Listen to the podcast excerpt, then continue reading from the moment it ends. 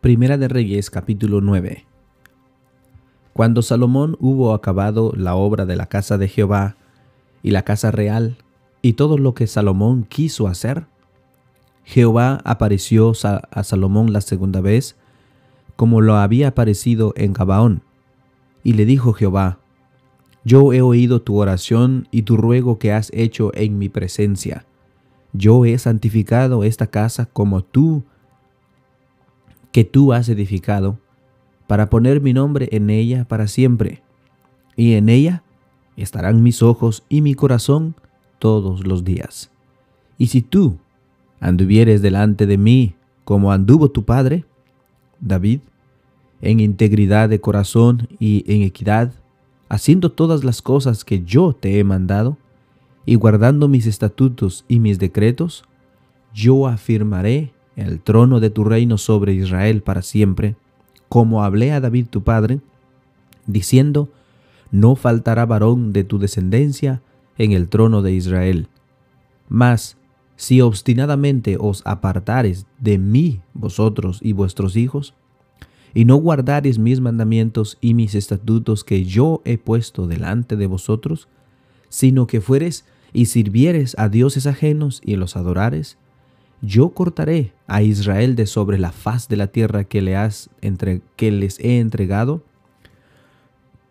y esta casa que he santificado a mi nombre, yo la echaré de delante de mí, e Israel será por proverbio y refrán a todos los pueblos, y esta casa, que está en estima, cualquiera que pase por ella se asombrará y se burlará y dirá, ¿por qué ha hecho así Jehová a esta tierra y a esta casa?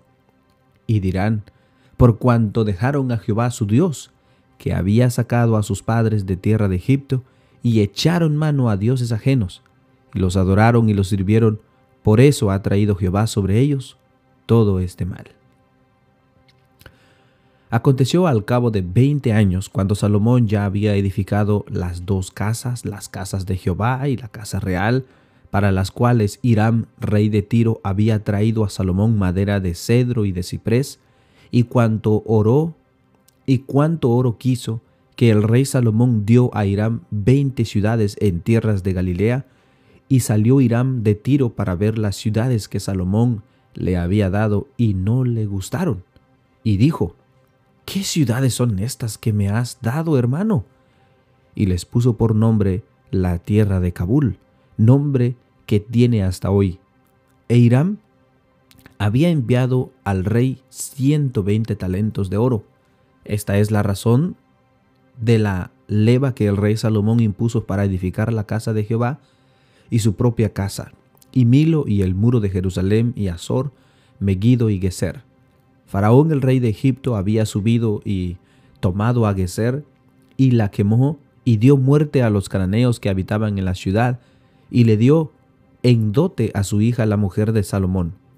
Restauró pues Salomón a Geser y a la baja Betrón, a Balat, a Tadmor en tierra del desierto, asimismo todas las ciudades donde Salomón tenía provisiones y las ciudades de los carros y las ciudades de las gentes de a caballo, y a todo lo que Salomón quiso edificar en Jerusalén, en el Líbano y en toda la tierra de su señorío. Y todos los pueblos que quedaron de los amorreos, eteos, fereceos, heveos y jebuseos, que no eran de los hijos de Israel, y sus hijos que quedaron en la tierra después de ellos, que los hijos de Israel no pudieron acabar, hizo Salomón que sirviesen con tributo hasta hoy. Mas a ninguno de los hijos de Israel impuso Salomón servicio, sino que eran hombres de guerra, o sus criados, sus príncipes, sus capitanes, comandantes de sus carros y su gente de a caballo. Y los que Salomón había hecho jefes y vigilantes sobre las obras eran quinientos cincuenta, los cuales estaban sobre el pueblo que trabajaban en aquella obra. Y subió la hija de Faraón de la ciudad de David a su casa, que Salomón le había edificado. Entonces edificó él a Milo. Y ofreció Salomón tres veces cada año holocausto y sacrificios de paz sobre el altar que él edificó a Jehová, y quemaba incienso sobre el que estaba delante de Jehová, después que la casa fue terminada. Hizo también el rey Salomón naves en Ethión Geber, que está junto el, en la ribera del Mar Rojo, en la tierra de Edom, y envió Hiram en ellas a sus siervos, marineros y diestros en el mar, con los siervos de Salomón, los cuales fueron a Ofir y tomaron de allí oro, cuatrocientos veinte talentos, y lo trajeron al rey Salomón.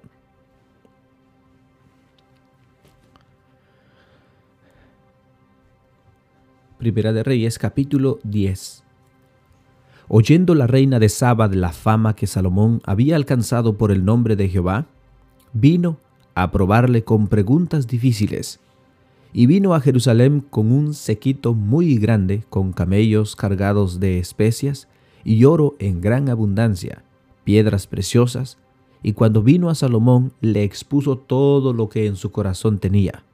Y Salomón le contestó todas sus preguntas, y nada hubo que el rey no le contestase.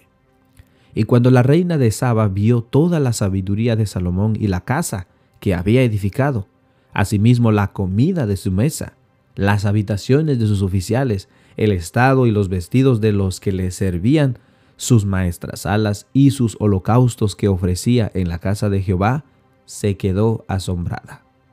Y dijo al rey, Verdad es lo que oí en mi tierra de todas cosas y de tu sabiduría, pero yo no lo creía hasta que he venido y mis ojos han visto que ni aún se me dijo la mitad. Es mayor tu sabiduría y tu bien que la fama que yo había oído. Bienaventurados tus hombres, dichosos estos tus siervos que están continuamente delante de ti y oyen tu sabiduría. Jehová tu Dios sea bendito, que se agradó de ti para ponerte en el trono de Israel, porque Jehová ha amado siempre a Israel, te ha puesto por rey para que hagas derecho y justicia. Y dio ella al rey ciento veinte talentos de oro y muchas especerías y piedras preciosas. Nunca vino tan grande cantidad de especias como la reina de Saba dio al rey Salomón. La flota de Hiram, que había traído el oro de Ofir, traían también de Ofir muchas maderas de sándalo y piedras preciosas. Y de la madera de sándalo hizo el rey baluastres para la casa de Jehová y para las casas reales, arpas también y salterios para los cantores. Nunca vino semejante madera de sándalo, ni se ha visto hasta el día de hoy. Y el rey Salomón dio a la reina de Saba todo lo que ella quiso y todo lo que pidió, además de lo que Salomón le dio, y ella se volvió y se fue a su tierra con sus criados. El peso de oro que Salomón tenía de, renta cada año era 666 talentos de oro, sin de los mercaderes y de, lo que, y de las contrataciones de especias y lo de todos los reyes de Arabia, de los príncipes de la tierra. Hizo también el rey Salomón 200 escudos grandes de oro batido, 600 ciclos de oro gastado en cada escudo. Asimismo hizo 300 escudos de oro batido en cada uno de los cuales gastó tres libras de oro, y el rey los puso en la casa del bosque del Líbano. Hizo también el rey un gran trono de marfil, el cual cubrió de oro purísimo. Seis gradas tenía el trono y la parte alta era redonda como el respaldo, y a uno y a otro lado tenía brazos cerca del asiento, junto a los cuales estaban colocados dos leones. Estaban también doce leones puestos allí sobre los las seis gradas de un lado y de otro. En ningún otro reino se había hecho trono semejante.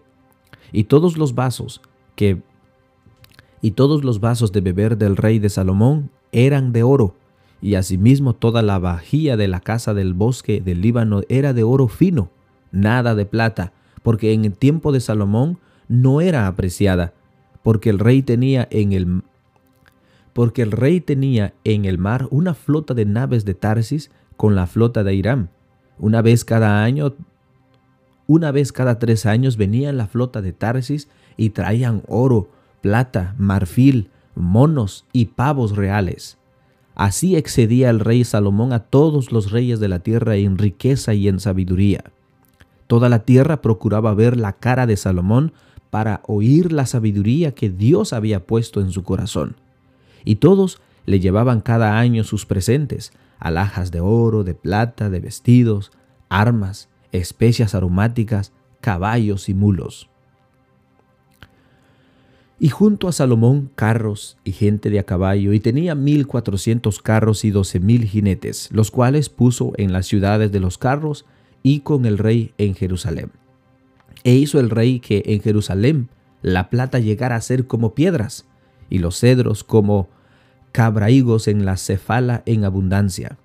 Y traían de Egipto caballos y lienzos a Salomón, porque la compañía de los mercaderes del rey compraban caballos y lienzos, y venía y salía de Egipto, el carro por seiscientas piezas de plata y el caballo por, por ciento cincuenta, y así los adquiría por mano de ellos todos los reyes de los Eteos y de Siria.